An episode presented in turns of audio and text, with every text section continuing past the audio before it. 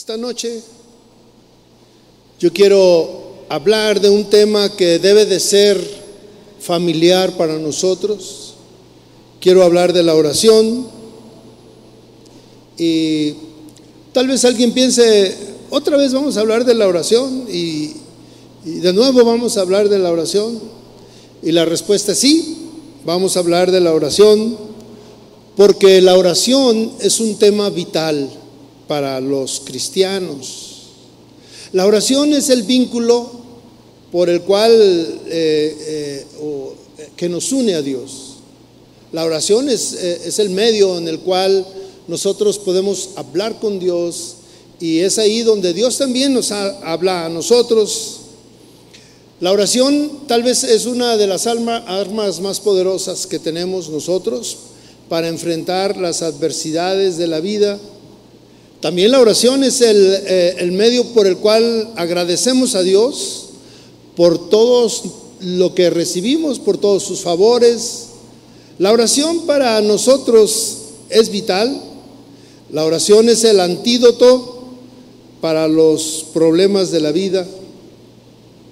Entonces, eh, esta noche yo he titulado eh, lo que vamos a hablar como el poder de la oración porque verdaderamente que la oración tiene poder. Ahí hay un poder inmenso y yo quiero hablar un poco de eso, a pesar de que ustedes ya conocen mucho del, tema. Pero la oración es algo que eh, es día con día. Es como eh, las tres comidas que estamos acostumbrados nosotros a realizar durante el día es algo similar para un cristiano, para la vida espiritual. Y bueno, si vamos a hablar de la oración, yo le invito a que oremos y que cerremos nuestros ojos y hablemos con el Señor y, le, le, diga, Señor, háblame en esta noche y, y muéstrame una vez más, recuérdame una vez más lo que es la oración.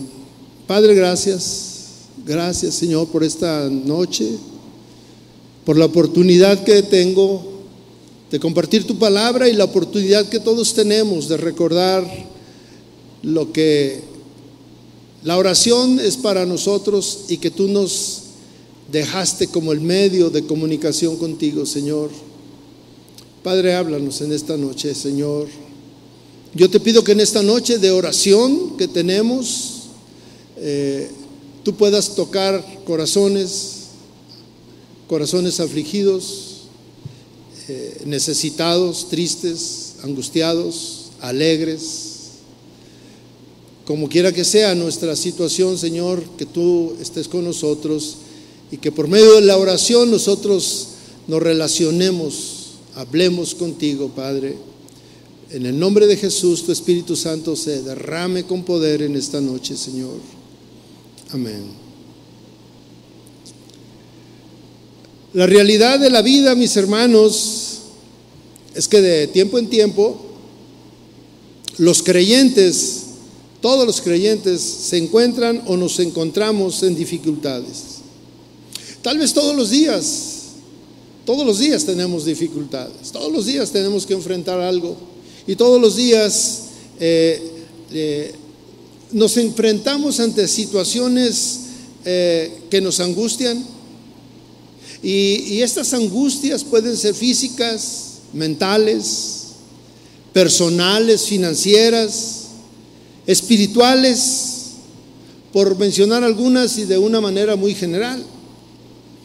Cuando, cuando alguien está eh, deprimido, y valga la, expresión en alusión a los títulos o a las predicaciones de los últimos dos domingos, eh, cómo hemos, eh, eh, alguien ha estado en una situación que es tan angustiante que los lleva a la depresión. Y cuando un cristiano está en esa situación y, lee, y lee su Biblia y encuentra que en ella dice que está siempre gozosos, y luego ahí viene una, un enfrentamiento con nuestras ideas porque dices, ¿cómo puedo estar gozoso si tengo problemas? ¿Cómo puedo estar gozoso si no tengo trabajo? ¿Cómo puedo estar gozoso si estoy enfermo? ¿Cómo estar gozoso en medio de la circunstancia que, que yo estoy viviendo. Y aquí podemos darnos cuenta que el cristiano no siempre vive en la cumbre de la fe. Yo siempre, después de algún tiempo de ser cristiano, yo me di cuenta que me engañaron. Me engañaron los que me, me llevaron a los pies del Señor, porque me dijeron, tú acepta al Señor Jesús y todos tus problemas se te van a solucionar. Y, y yo, pues yo veía mi vida y, y, habían pasado un año, dos años, tres años, varios años de ser cristiano y yo seguía en medio de problemas y de problemas y de problemas y yo dije, Señor, me mintieron, pero aquí estoy. Y he encontrado mucha bendición y he encontrado una, una respuesta, eh, he encontrado una manera de enfrentar la vida y sus problemas. El cristiano no siempre está en, la cumbre de, la fe y el cristiano no siempre está en una situación que no le angustia. Todos estamos expuestos a, pasar por angustias. Pero Pablo, aún en medio de eso, Pablo fue un ejemplo de que en medio de las tribulaciones él se gozaba. En Filipenses 4:4 él les habla a los filipenses, les está escribiendo en medio de una circunstancia difícil que estaban viviendo los filipenses y le dice, regocíjese en el Señor siempre. ¿Y, y cómo podemos entender eso? Regocijarnos en el Señor siempre. Y dice, otra vez les digo, regocíjense. A los tesalonicenses, el mismo Pablo eh, en 1 Tesalonicenses 5, versículo 16, les dice, estad siempre gozosos. Y nosotros podemos encontrar recomendaciones del apóstol Pablo de que siempre en nuestra vida debe de haber gozo, aún en medio de las dificultades. Y eso, mis hermanos, en nuestra, en nuestra cultura, en nuestro contexto, en nuestra vida, en, nuestra, en nuestro pensamiento, pues encontramos que es difícil. Y tenemos que ser realistas. Encontramos que es difícil.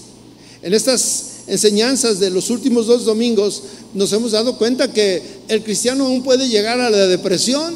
Y tú puedes decir, ¿cómo puedes llegar a la depresión si el hermano Pablo, el apóstol, nos dice que debemos de tener siempre gozo? Como hay una contradicción. Pero las cosas naturales es es que es difícil estar gozoso. Es que es difícil manifestar alegría cuando los problemas se acumulan, cuando vivimos situaciones difíciles como la pérdida de, un ser querido, o cuando vivimos el abandono de un ser querido que, que alguien abandona. Es difícil estar en una circunstancia difícil, eh, gozosa. La pregunta es, entonces, ¿qué debo de hacer? ¿Cómo puedo ah, lograr eso que Pablo decía? Algunos sí saben, algunos sí tienen la respuesta. Pero los que no saben, en, en, esa búsqueda de querer solucionar sus problemas y de salir de esa situación, cometen más errores, se precipitan en lo que tienen que hacer, en los hechos, y toman malas decisiones que muchas veces les acarrean más problemas, más problemas. Hace, bueno, en diferentes oportunidades eh, que he tenido la oportunidad de compartir y de, y de aconsejar a alguien que vienen a buscar el consejo. Y el problema está difícil. Me, me, presentan situaciones difíciles y complejas. Y yo siempre que estoy ahí en, eh, escuchando todo lo que me comentan, eh, yo siempre estoy orando y le digo al Señor, Señor, dame sabiduría para darle un, un buen consejo, lo que tiene que hacer, que no se vaya a meter en más problemas. Y una de las cosas que el Señor muchas veces me ha mostrado es, dile que no haga nada, que se quede tranquilo. Y tú le dices a alguien que está desesperado y que viene buscando un consejo y tú le dices, pues no haga nada, hermano. Pero ¿cómo no voy a hacer nada, hermano? Si mire la situación que me dijeron, que me hicieron, que me llevaron, que me trajeron, que esto y que aquello. Y tú le dices, sí, pero no haga nada. Ore. Y ahí empieza la situación. La oración es una de las armas más poderosas eficaces que los cristianos contamos.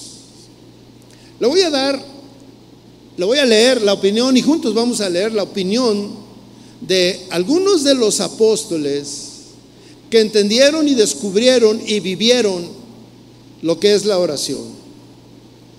Yo quiero decirle algo, mis hermanos, esta es una convicción mía. La vida cristiana es una vida, o bueno, eh, el ir a las iglesias o la enseñanza cristiana es mucha teoría, mucha teoría, mucha teoría, mucha teoría. Estamos llenos de conocimiento, muy llenos de conocimiento, sabemos muchas cosas, pero vivimos muy poco de lo que sabemos. La vida cristiana es más de vivir que de conocimiento. Tú puedes tener eh, un conocimiento eh, de la Biblia no tan profundo. Tú puedes leer tu Biblia y entender eh, lo que tu cerebro, lo que tu conocimiento, lo que tú alcanzas a entender y con eso es suficiente si lo pones en práctica para solucionar muchas cosas. No necesitas conocer las raíces griegas de donde vienen esas palabras. No necesitas conocer hebreo, no necesitas conocer muchas de las cosas que los estudiosos se meten y conocen y estudian y de dónde y aquí la historia y todo eso. Cuando eh, eh, nosotros leemos la palabra de Dios y la vivimos, teoría y práctica. Muchas veces eh, por eso digo, en las iglesias hay mucha teoría. Todos conocen la teoría, pero pocos viven lo que conocen. Le voy, a, dar algunas opiniones de algunos apóstoles que entendieron lo que es la oración. Y así como ellos lo entienden, lo transmiten y lo dejaron para que nosotros lo entendamos, lo leamos, pero lo experimentemos. Porque la oración es una actividad que se experimenta. Porque si, decimos, no, pues este, hay que orar todos los días, pero nunca oras, sí sabes que tienes que orar todos los días. Pero si no oras, pues no tienes la experiencia de saber qué sucede si oras todos los días. En 1 Pedro, el hermano Pedro, o el apóstol Pedro, nos dice de esta manera lo siguiente. 1 Pedro 5:7. Dice, echad vuestra ansiedad sobre Él, porque Él tiene cuidado de vosotros. Una persona que está angustiada, una persona que está este, eh, en ansiedad, porque así dice la palabra, Pedro le dice, el apóstol Pedro le dice, echa tu ansiedad sobre Él. Echa tu ansiedad sobre Él. Porque Él tiene cuidado de nosotros. Esta es la teoría. La práctica es, ¿y cómo le he hecho mi ansiedad a Él? ¿Cómo se la he hecho? Que alguien me diga cómo le he hecho la ansiedad, mi ansiedad, cómo se la he hecho a Él. La respuesta es orando. Y esa es la práctica. O sea, ya conoces la, teoría. La teoría es echa la ansiedad, echa tu ansiedad sobre Él. Y nosotros podemos este, cantar y, al final y, tú dices, ¿y cómo le hago? Porque pues me salí, llegué con mucha ansiedad y me salgo con más ansiedad porque traigo la ansiedad que traía, más la ansiedad de no saber cómo entregar, cómo echar mi ansiedad sobre Él. La práctica es orar, orar. Pablo nos, nos exhorta a orar continuamente, continuamente. Orad sin cesar, les dice a los tesalonicenses en el capítulo 5, versículo 17, les dice, orad sin cesar. Decían que se reunieron unos, unos teólogos, unos estudiosos de la Biblia, y empiezan a decir, ¿cómo es que el apóstol Pablo dijo, orad sin cesar? ¿Cómo es orad sin cesar?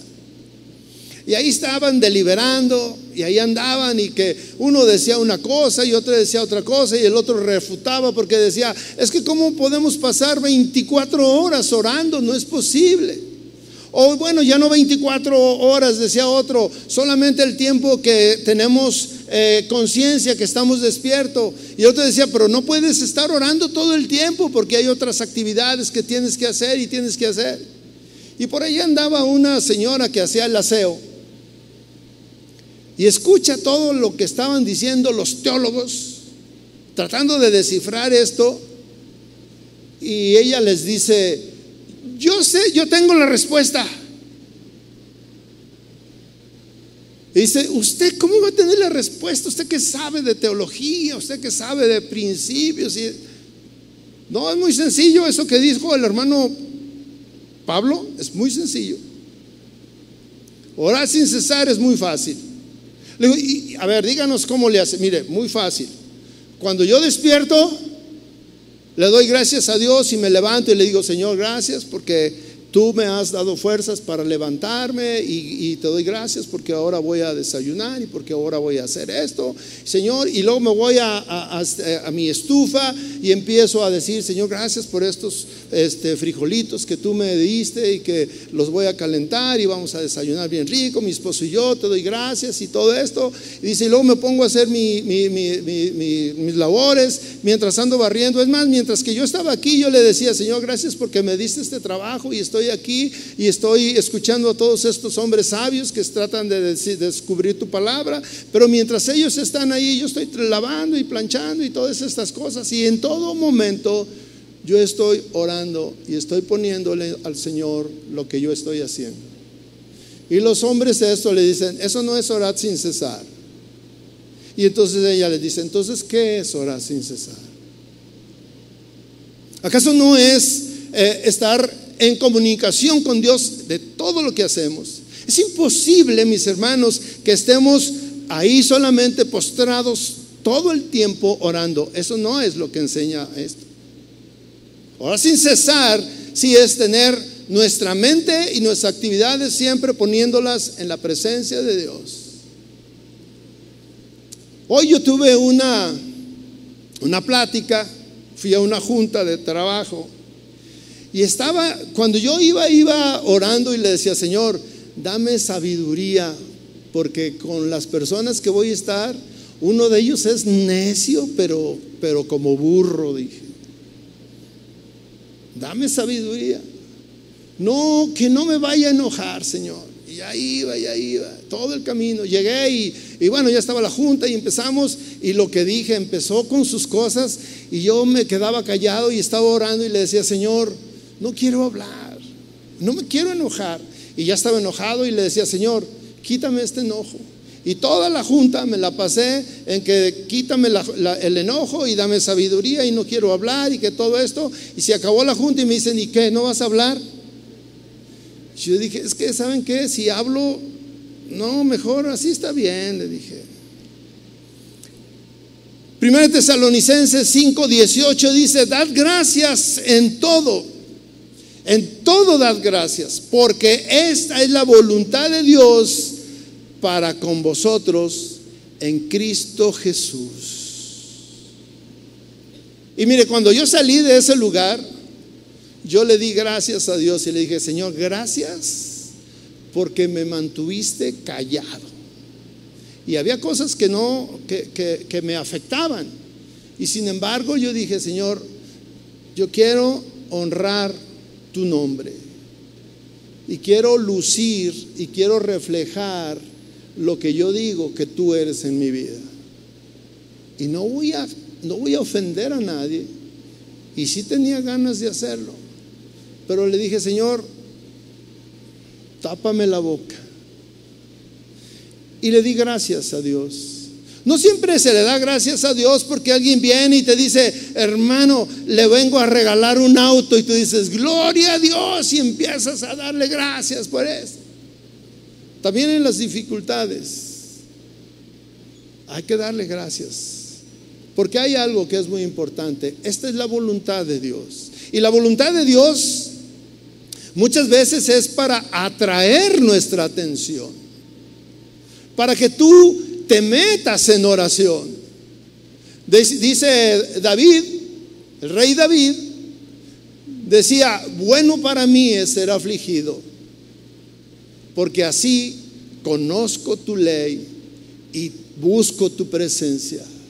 En medio de la aflicción, siempre buscaremos a Dios, aún los que dicen que no conocen a Dios, aún los que reniegan de Dios. En una aflicción buscan a Dios.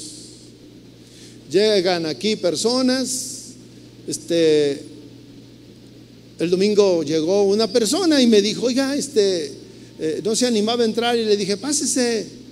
Y me dijo, es que estoy buscando al chino, ¿usted lo conoce? Y yo le dije, pues sí. Me dijo, ¿sí lo conoce? Le dije, sí, ahí está dentro.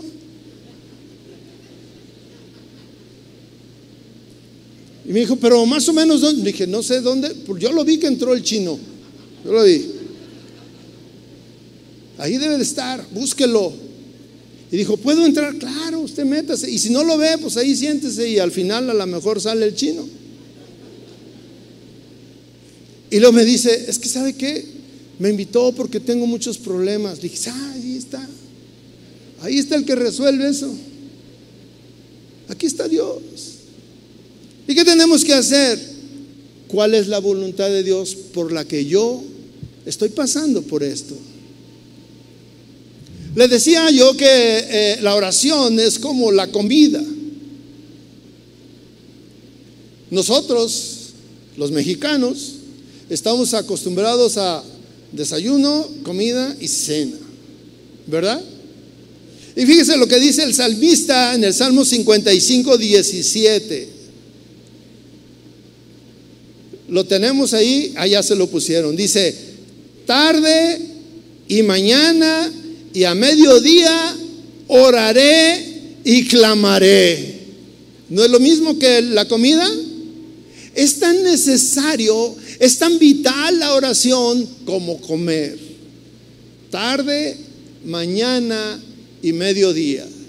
Y a veces nosotros no perdonamos uno de los tres alimentos, no los perdonamos.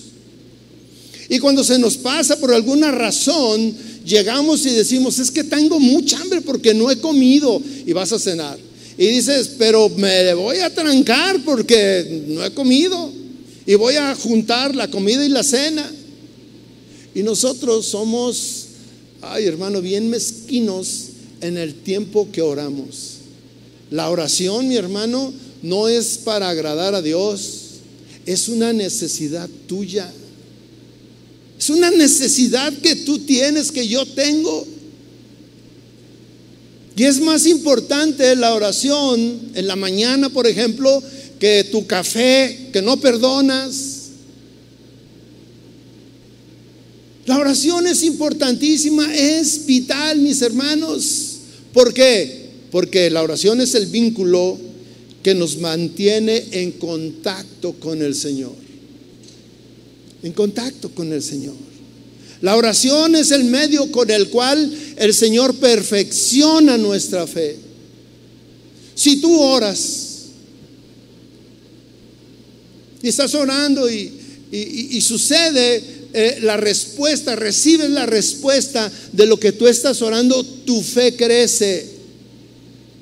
Y luego dices, ah, sí es cierto que si oro, el Señor me escucha. Claro que es cierto. Dice aquí el, el, salmista, dice, tarde y mañana y mediodía oraré y clamaré y Él oirá mi voz. Él escuchará. Santiago nos insta, eh, nos anima a buscar fuerzas en Dios por medio de la oración. Y yo quisiera profundizar un poquito más en el pensamiento eh, o en la recomendación que hace el apóstol Santiago. El apóstol Santiago en su vida natural fue hermano del Señor Jesucristo. Él convivió con el Señor Jesucristo hasta los 30 años que fue cuando él se fue de casa a iniciar su ministerio. Y en esos 30 años pues, él lo conoció de una manera. Él supo quién era este Jesús, pero era su hermano. Llegaba, yo no sé cómo se decían, pues aquí nos decimos carnal. ¿Qué onda carnal? Yo no sé si ellos se decían así, pero era su hermano, tenía una relación muy estrecha con él. Y sin embargo, este Santiago entendió la necesidad de orar. Pero mire, más allá de eso, entendió el poder de la oración, el poder que tiene la oración. En Santiago 5, versículo 13, vamos a leer lo que dice ahí el apóstol Santiago.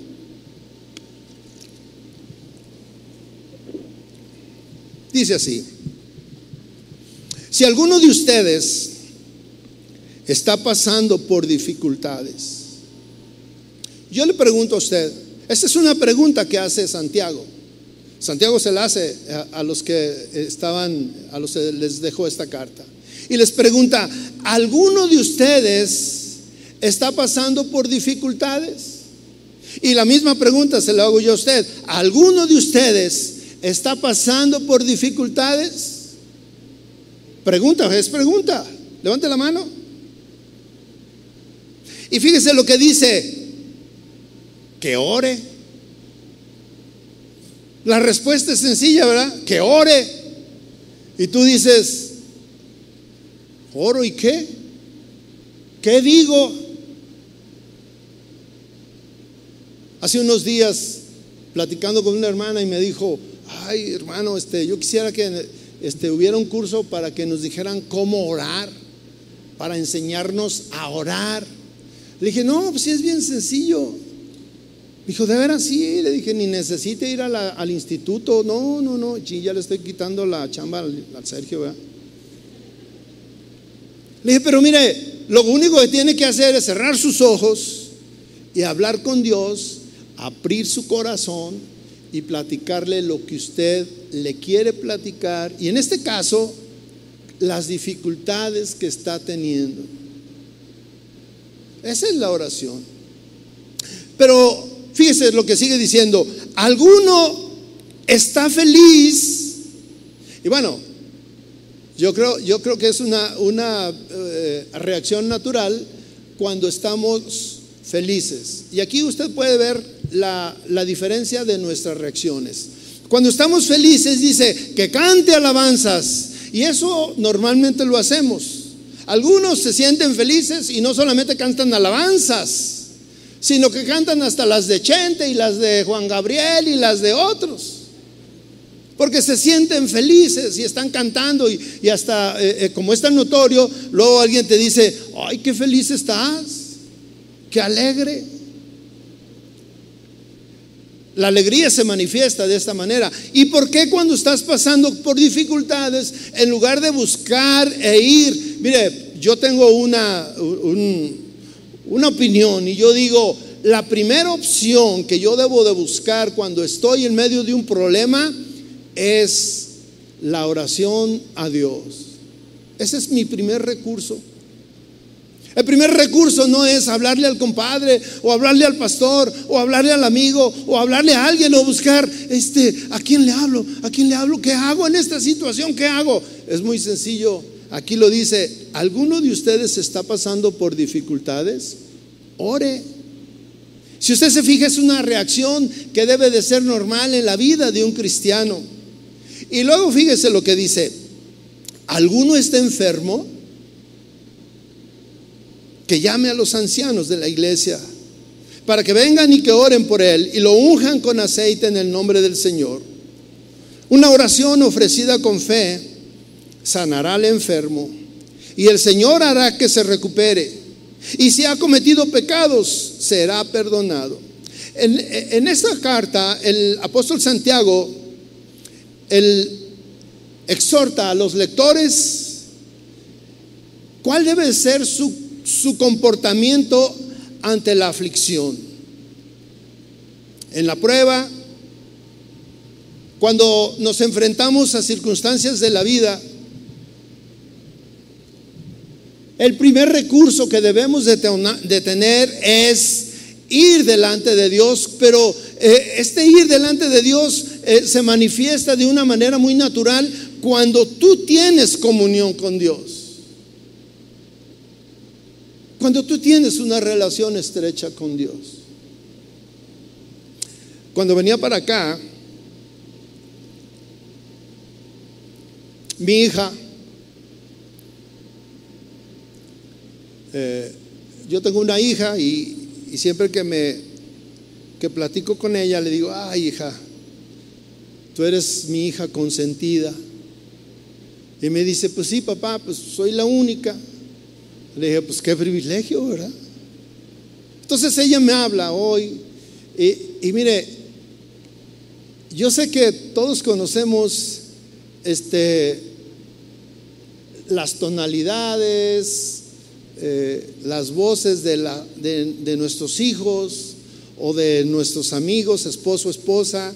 Este, sabemos cuando nos quieren decir algo. Entonces cuando me habla, hola papi, ¿cómo estás? Y yo, con su saludo, yo dije, tiene problemas. Cuando yo voy delante de Dios y, empiezo a hablar con Él, como hay una relación muy estrecha con Él, yo, yo estoy seguro que cuando escucha el timbre de mi voz me dice, tiene problemas. Pero cuando me escucha de otra manera me dice, ¿está contento?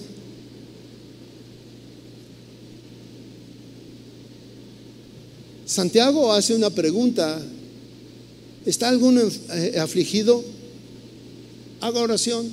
Pero si no tengo la relación con Dios, si no sé orar, pues no sé cómo, cómo acercarme a Él.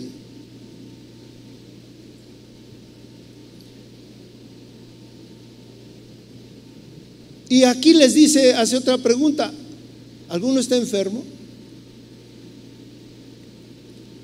Una forma de la aflicción es la enfermedad. La enfermedad siempre produce aflicción.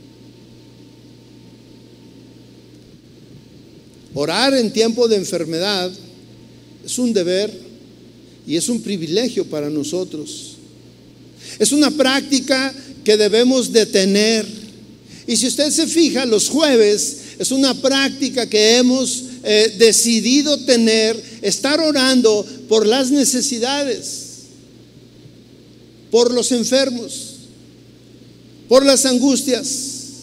Y hoy en la mañana yo estaba orando y yo siempre le digo al Señor, Señor, que esta tarde tú derrames tu gracia sobre cada uno de nosotros y nos des conforme a lo que estamos necesitando en este día. Y yo le digo, Señor, eh, suple al necesitado, sana al enfermo, consuela al que necesita consuelo, dale amor al que necesita amor. Y dice, si alguno está enfermo, llame a los ancianos de la iglesia y oren por él. Si usted se fija en la actividad siempre de cualquier situación, está enfermo, está esto, está angustiado, está, oren oren, oren. En este caso, los enfermos, háblenle a los ancianos. Los ancianos eran líderes que la iglesia reconocía. Eran, eran los hombres que estaban al cuidado de la iglesia. En este lugar tenemos un pastor que es el pastor principal, pero hay otros hombres alrededor de él que son los ancianos. Y hace 20 años decíamos, somos ancianos porque, mm, bueno, este, eh, nos habían dicho que éramos ancianos, pero estábamos bien jóvenes. Pero ahora le hacemos honor, doble honor a ese título. Ya somos ancianos. O bueno, andamos como queriendo llegarle. Llame a los ancianos de la iglesia y que oren. Hace unos días vino un hermano y me dijo, pastor, mi hermano está este, enfermo y, necesita de Dios y está dispuesto a aceptar al Señor, pueden ir a orar por él. Le dije, sí, claro, claro que sí. Y me dio su dirección y todo. Y me dijo, este, eh, puede ser a esta hora. Y ya me dio todos los datos. Entonces yo lo subí en el, en el chat que tenemos los pastores. Le dije, hay esta necesidad. Y estaba cerca de la casa de Sergio y él dijo, yo voy. Y él fue y luego pasó el reporte. No, hermanos, estuvo fantástico. El hermano este, bueno, primero era el, primo, y ya al final era el hermano porque aceptó al Cristo. Y ahí estaba, postrado, postrado en una cama. Y ahí se cumple. Llamen a los ancianos de la iglesia, ungiéndoles con aceite, dice. Santiago menciona esta manera de orar, acompañado de un ungimiento con aceite. Y quiero hacer una, una referencia a esto. La unción del cuerpo con aceite era una práctica en ese tiempo en Palestina del siglo I. El verbo ungiéndole significa literalmente la acción, una acción de untar el cuerpo, el cuerpo del enfermo con un aceite. Y, ese, esa unción era un símbolo de obediencia a la palabra de Dios. Y además era un estímulo para incrementar la fe del enfermo. Cuando yo estaba niño, mi abuelita me enseñó que para cualquier enfermedad, Big Papurru. Y entonces, yo, bueno, yo en ese tiempo no conocía a Dios, ni orar, ni nada de eso, pero yo le tenía una fe al Big Papurru que bueno. Y mire, si tenía anginas, Big Papurru. Si me había dado un golpe, Big Papurru. Si me dolía X, Big para todo Big Entonces yo tenía una, dolencia o algo, iba con mi abuelita y le decía, ay abuelita, es que yo padecía mucho de las anginas. Y siempre le decía, abuelita, me duele la garganta, no te preocupes, mi hijo, ahorita. Y luego me hacía unos test y lo calentaba y hacía una serie de, cosas y ungía mi cuerpo con Big Vaporub. Y yo me acostaba bien contento porque decía, mañana ya voy a estar bien y voy a andar otra vez corriendo como qué cosa. Esto era algo similar. La unción con el aceite es diferente, este tipo de unción, a cuando ungían a alguien para rey o para un puesto religioso. Son dos cosas diferentes. Porque luego eh, eh, caemos en, en una situación de que dicen, vamos a orar por los enfermos. Y luego alguien viene y dice, ¿y nos van a ungir con aceite? No. Pero la Biblia dice, sí, pero ahí está diciendo porque era una práctica que así se hacía en ese primer siglo. Pero ahora ya no necesitamos ungir al enfermo con aceite. Pero si el enfermo dice, no, no, a mí sí únjame porque ese, el Big Vaporub me va a sanar. Y el asunto es, ¿a qué le tienen la fe? ¿Al Big Vaporub o al poder de Dios? Al poder de la oración.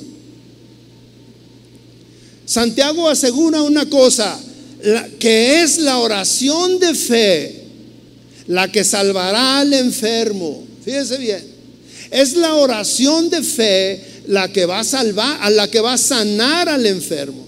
Y es la y el Señor lo va a levantar.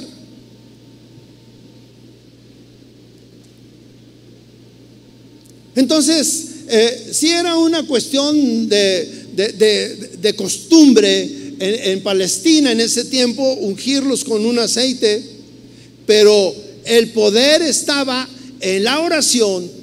El poder estaba en, o sea, la sanidad venía por el por la oración de fe que hacían los que estaban alrededor. La Biblia enseña la doctrina de la sanidad divina.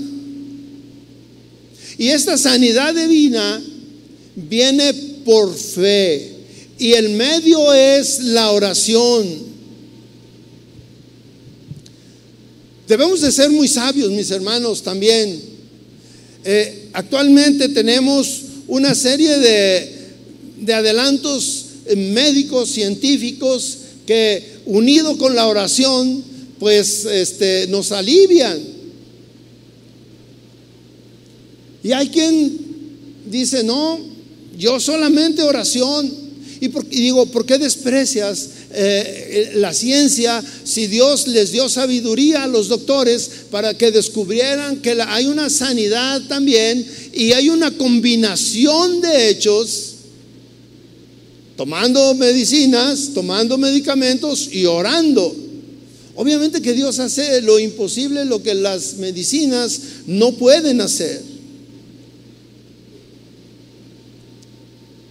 Y aquí viene una pregunta que me hizo hace unos días mi nieto. Ya saben, los niños en su inocencia nos meten en aprietos. Y yo estaba orando, su otro abuelo estuvo intubado y duró como más de un mes hospitalizado y a punto de la muerte muchas veces y bueno, fue una cosa terrible y al final de cuentas sanó y ahí anda. Entonces estábamos orando en la noche, le dije, vente hijo, vamos a orar. Y ya estábamos orando y, y obviamente yo le estaba guiando en la oración. Le digo, Señor Jesús, te damos gracias por esta noche. Y en las peticiones le digo, te pido que no se enferme mi papá, o sea, el papá de él, este, ninguno de nosotros. Cuídanos y protégenos para que no nos enfermemos, como hasta el día de hoy ha sido misericordioso con nosotros y no nos hemos enfermado. ya abrimos los ojos y luego me dice, oye abuelo, te quiero hacer una pregunta. Le dije, sí, hijo, ¿qué pasó? Oye, a mi abuelo, se llama Héctor, a mi abuelo Héctor, Dios no lo cuidó. dije, ¿por qué me dices eso? Es que él sí se enfermó.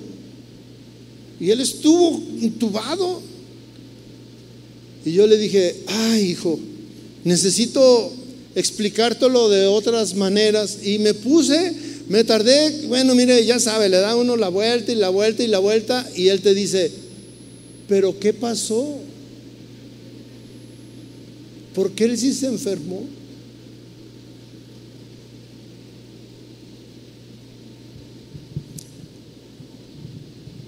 Mis hermanos, hay unas cosas que ciertamente no entendemos y ahí es donde yo es otra de las cosas que yo dije que a mí me habían engañado, porque me dijeron que todos mis problemas se iban a solucionar. Y casi casi me decían que nunca te vas a enfermar. Pero la verdad es que sí nos enfermamos. La verdad es que sí pasamos por situaciones difíciles. Y que muchas veces, aún en medio de una reunión de oración, yo no quedé sano. pero tampoco la palabra de Dios dice que forzosamente todos se van a sanar. No dice eso. Pero si hay una esperanza que si no fue en esta, en la siguiente, o tal vez en la siguiente, y en algún momento me voy a sanar. En una ocasión fuimos a orar por un enfermo que estaba, estaba grave, mis hermanos. Y, ay, el Señor me puso, me enseñó. Y cuando estábamos orando, al final yo le dije, el Señor me dijo que, que el Señor le iba a dar una salud completa usted va a estar bien. Y bueno, sí quedó, como a la semana se murió. Y yo dije, ¿cómo? Y, vino el hermano que me había invitado me dijo, ¿qué crees? Mi tía se murió. Y en la familia, pues así como que había ahí una situación, pero alguien de nosotros nos dijo, no, no se equivocó Chava, dijo lo correcto. Y yo le dije, ¿y qué fue lo correcto? Porque yo también dije, ¿qué pasó? Entonces me dijo, es que esa persona dijo, es que la salud perfecta solamente está en el cielo. Allá no vamos a tener problemas. Entonces yo dije, me salvó. Mis hermanos, hay una cuestión que Santiago dice que debemos orar con fervor y con persistencia para lograr lo que anhelamos. Santiago 5:16 dice, la oración del justo puede mucho. La oración del justo puede mucho. Si oramos con fervor y oramos persistentemente, Dios nos escucha. Y esa oración de un justo es poderosa, puede mucho. Santiago pone el ejemplo de lo que es la oración de alguien que cree en Él, que, que, lo busca y que su fe está puesta en Él de una manera pues este, poderosa, vamos a decirlo. Santiago 5:17, él mismo lo está explicando. Dice, Elías era un hombre sujeto a pasiones semejantes a las nuestras. Y oró fervientemente para que no lloviera y no llovió sobre la tierra por tres años y seis meses. Y otra vez oró y el cielo dio lluvia y la tierra produjo su fruto. Dice Santiago que Elías era un hombre semejante a nosotros, con pasiones, con luchas, con angustias, y sin embargo él oró fervientemente pidiendo un milagro y una cosa que pudieran parecer como ilógica. Y él oró para que no lloviera. Usted se imagina ahí orando, Señor, que no llueva. Yo no sé cómo puede ser ese tipo de oración. Señor, que no llueva. Cuando se logró el propósito, Elías vuelve a orar y dice, Señor, ahora sí que llueva. Y llovió. Y ahí estaba Dios escuchando la oración persistente de este hombre.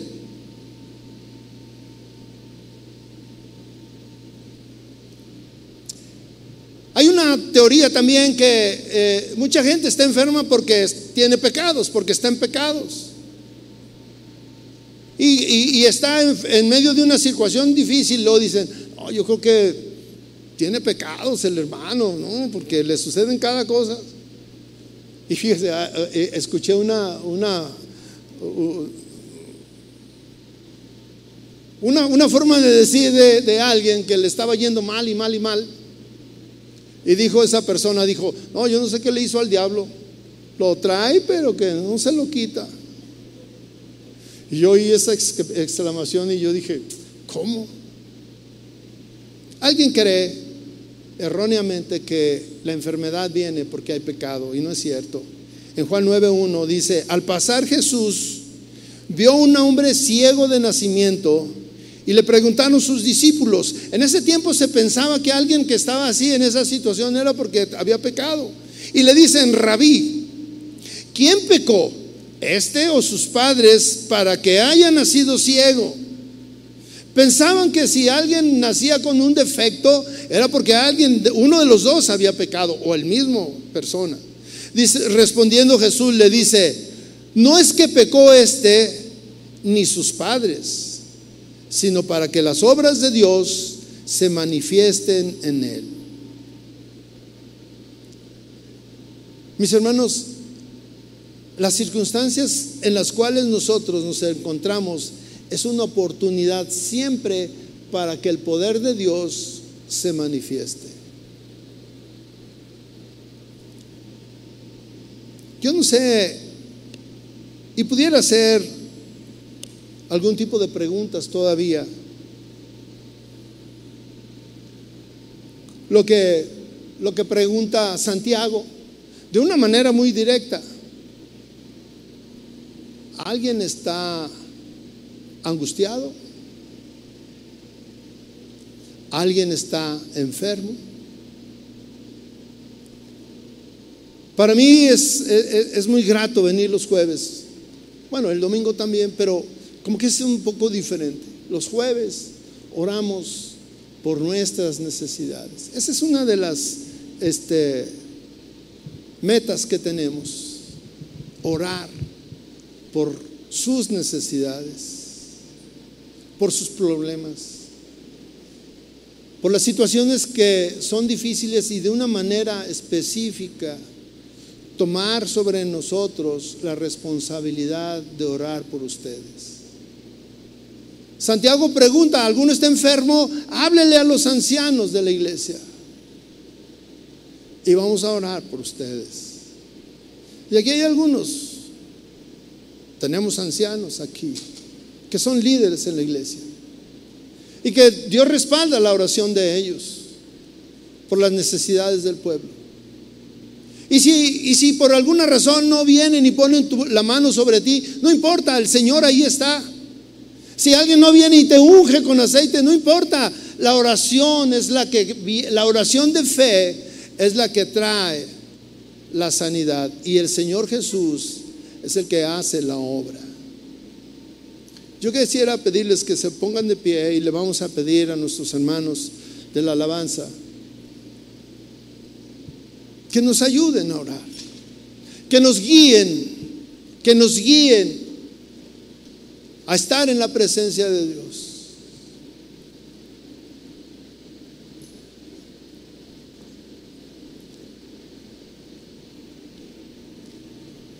Tal vez alguien diga, pero pero ¿cómo le hago? Yo no sé orar. Yo le decía, es muy sencillo. Y a veces nosotros eh, les damos una guía y les decimos, cierre sus ojos. Y el cerrar los ojos es para estar en intimidad ahí con Dios. Si usted cierra sus ojos, se va a desconectar de lo que está sucediendo alrededor. Y usted ahí está haciendo una intimidad, está formando una intimidad con Dios. Y ahí donde usted puede hablar con Él y abrir su corazón y decirle las cosas tal y como son. Señor, aquí está mi vida. Cierre sus ojos. Cierre sus ojos. Y le voy a pedir que hable con el Señor. Yo no lo voy a guiar en una oración, porque si oro es lo que yo siento. Pero si usted ora, es lo que usted vive. Acabamos de conocer la teoría de una manera rápida y, abarcando muchos aspectos de la oración. Pero la práctica es esa que usted va a estar haciendo ahí.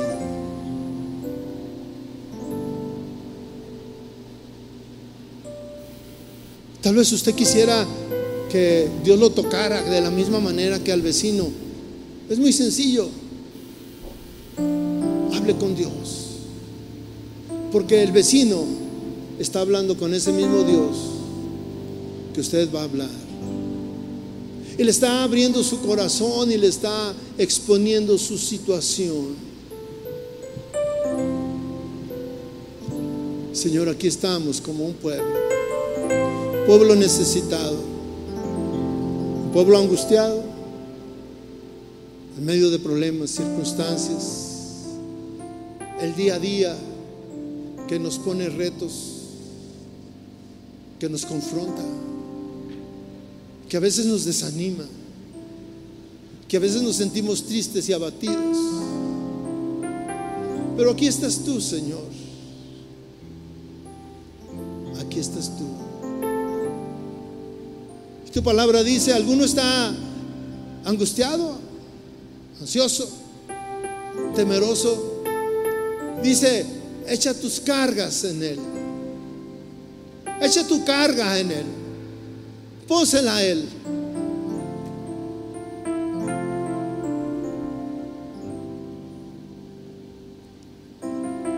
¿Qué quieres echarle a Él?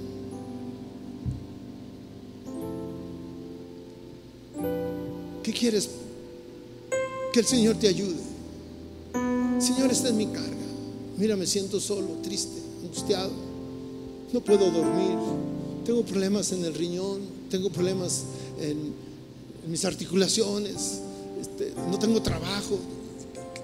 Todos tenemos algo. Mi carácter. Señor, en esta noche tócame.